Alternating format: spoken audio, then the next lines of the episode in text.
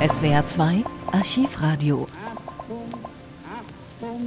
nach dem Zweiten Weltkrieg wuchsen bald die Spannungen zwischen den USA und den westeuropäischen Ländern auf der einen und der Sowjetunion auf der anderen Seite. Mittendrin das zwischen den Siegermächten aufgeteilte Deutschland, aus dem 1949 zwei eigenständige Staaten entstanden, die Bundesrepublik und die DDR. Ereignisse wie die Berlin-Blockade 1948-49 führten in Westeuropa zu einem verstärkten Gefühl der Bedrohung durch die Sowjetunion und zum Bedürfnis, die militärisch starken USA als dauerhafte Schutzmacht in Anspruch zu nehmen. Dies war die Grundlage für die Gründung der NATO 1949. Anfangs waren es zwölf Mitgliedstaaten, die Bundesrepublik Deutschland war noch nicht dabei. Sie tritt erst am 9. Mai 1955 dem Bündnis bei. Der NATO-Beitritt ist Bestandteil der sogenannten Pariser Verträge, mit denen das Besatzungsstatut in Westdeutschland beendet wurde. Konrad Adenauer unterzeichnet den NATO-Beitritt in Paris anlässlich der Feierlichkeiten zehn Jahre nach der deutschen Kapitulation. Reporter ist Max Schulte-Vorberg. Paris war gestern Abend wirklich eine Lichterstadt. Eine festliche Beleuchtung schloss den Tag ab, der morgens mit Paraden, mit schmetternden Clairons begonnen hatte, denn vor genau zehn Jahren kapitulierten die Deutschen. Feierte man den gemeinsamen amerikanisch-russischen, englisch-französischen Sieg über Deutschland? Nur einmal sah ich gestern auf der Fahrt durch Frankreich die Flaggen der vier alliierten Großmächte gemeinsam wehen. Das war am Rathaus in Braine an der Aisne. Hier in Paris wehte dafür heute zum ersten Male die deutsche, die schwarz-rot-goldene Flagge gemeinsam mit denen der übrigen 14 Staaten der Atlantischen Allianz. Freedom and Peace. Freiheit und Frieden will diese Gemeinschaft der Welt erhalten. Das klang heute Morgen aus den Reden von 15 Ministern, die 15 Völker verkörpern. Aus Reden, die gehalten wurden, um Deutschland in der Gemeinschaft der freien Welt zu begrüßen. Konrad Adenauer ist in Paris der Mann des Tages. Erst drängten sich die Fotografen um ihn, dann priesen die Politiker seine persönliche Leistung. Und keiner, mochte er nun das größte oder das kleinste NATO-Land vertreten, ob der Vertreter einer sozialistischen oder einer konservativen Regierung sprach, keiner vergaß, dass die Bundesrepublik Mitglied dieser Gemeinschaft wird, weil Adenauer Bundeskanzler ist. In Paris bei der NATO sprach und spricht man heute allerdings nicht von der Bundesrepublik, man spricht von Germany, von Deutschland, das am Tisch der freien Völker gleichberechtigt Platz nahm, zehn Jahre nach der Kapitulation. In den preisenden, vielen schönen Reden hörte man nichts mehr von Vorwürfen. Man spürte vielmehr die Freundschaft, die uns entgegengebracht wird, nicht nur an den Redewendungen, auch im Ton. In den Reden wurde dann viel von Rüstungsbegrenzungen gesprochen. Schließlich wurde ja die NATO begründet, als nach dem letzten Kriege der Westen abrüstete, der Osten aber leider nicht bereit war zu folgen. Heute hofft der Westen wieder, dass der Frieden gesichert werden kann dass in West und Ost abgerüstet wird. Alle Minister am Tische wussten, dass auch Amerika heute bereit ist zu einer Ost-West-Konferenz auf hoher, selbst auf höchster Ebene, auf der die Fragen der Weltsicherheit verbunden mit dem Problem der deutschen Wiedervereinigung beraten werden sollen. Alle Minister wussten das, als die Reederei umging am Hufeisentisch und als Amerikas Außenminister John Foster Dulles sich als letzter erhob, um die Bundesrepublik, um Adenauer in der NATO zu begrüßen. Mr. Chairman, this occasion will be long remembered.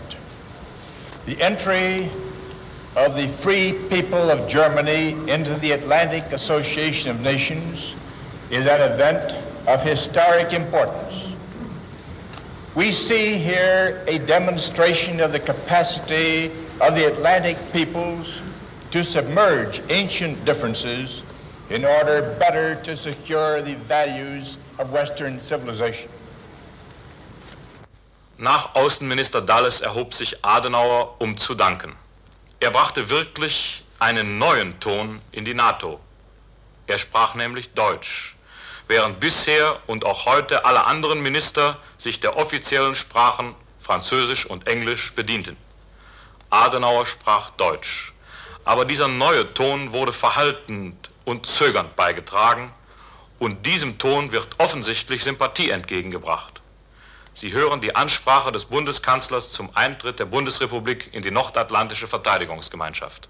Die Nordatlantikpakt-Organisation ist eine Gemeinschaft freier Nationen, die ihre Entschlossenheit bekundet haben, das gemeinsame Erbe der abendländischen Kultur, die persönliche Freiheit und die Herrschaft des Rechts zu verteidigen. Angesichts der, der zunehmenden Bedrohung durch die kommunistisch regierten Staaten des Ostblocks war die Nordatlantik-Organisation ihrer Zielsetzung entsprechend gezwungen, eine militärische Streitmacht zum Zwecke der gemeinsamen Verteidigung für die Sicherheit ihrer Mitgliedstaaten und letzten Endes zur Erhaltung des Weltfriedens aufzubauen. Die Ziele der Nordatlantik-Organisation, insbesondere ihre rein defensive Aufgabenstellung, entsprechen angesichts der politischen Spannung in der Welt vollständig den natürlichen Interessen des deutschen Volkes, das sich nach den schrecklichen Erfahrungen zweier Weltkriege wie kaum ein anderes Volk nach Sicherheit und Frieden sehnt. Das deutsche Volk hat die Untaten, die von einer verblendeten Führung in seinem Namen begangen worden, mit unendlichen Leiden bezahlt. In diesen Leiden hat sich eine Läuterung und Wandlung vollzogen. Freiheit und Frieden werden, davon darf die Welt überzeugt sein. Heute in Deutschland,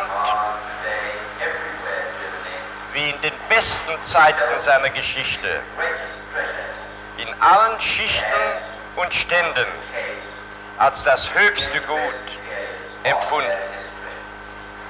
Manche von Ihnen, meine Herren, werden das Wort kennen,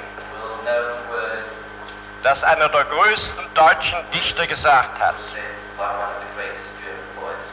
Stirb und werde. Ich glaube, dieses Wort, stirb und werde, steht steht über der Geschichte der letzten Jahrzehnte des deutschen Volkes. Ich sehe in der Verwirklichung der Verträge,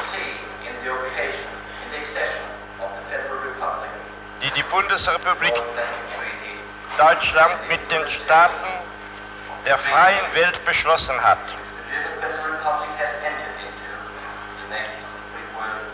Ich sehe in dem Eintritt der Bundesrepublik in den Nordatlantikpakt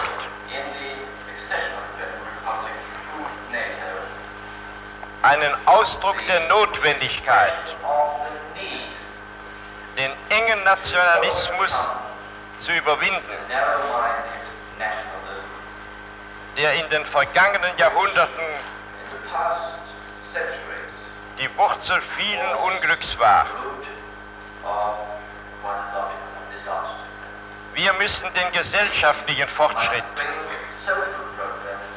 der technischen Entwicklung anpassen. Um die durch diese Entwicklung frei gewordenen Kräfte in eine Ordnung einzufügen und ihnen ihre zerstörende Wirkung zu nehmen.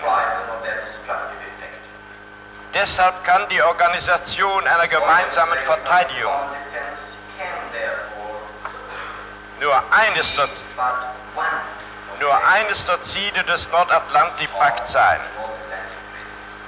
Ich halte es deshalb für eine der wichtigsten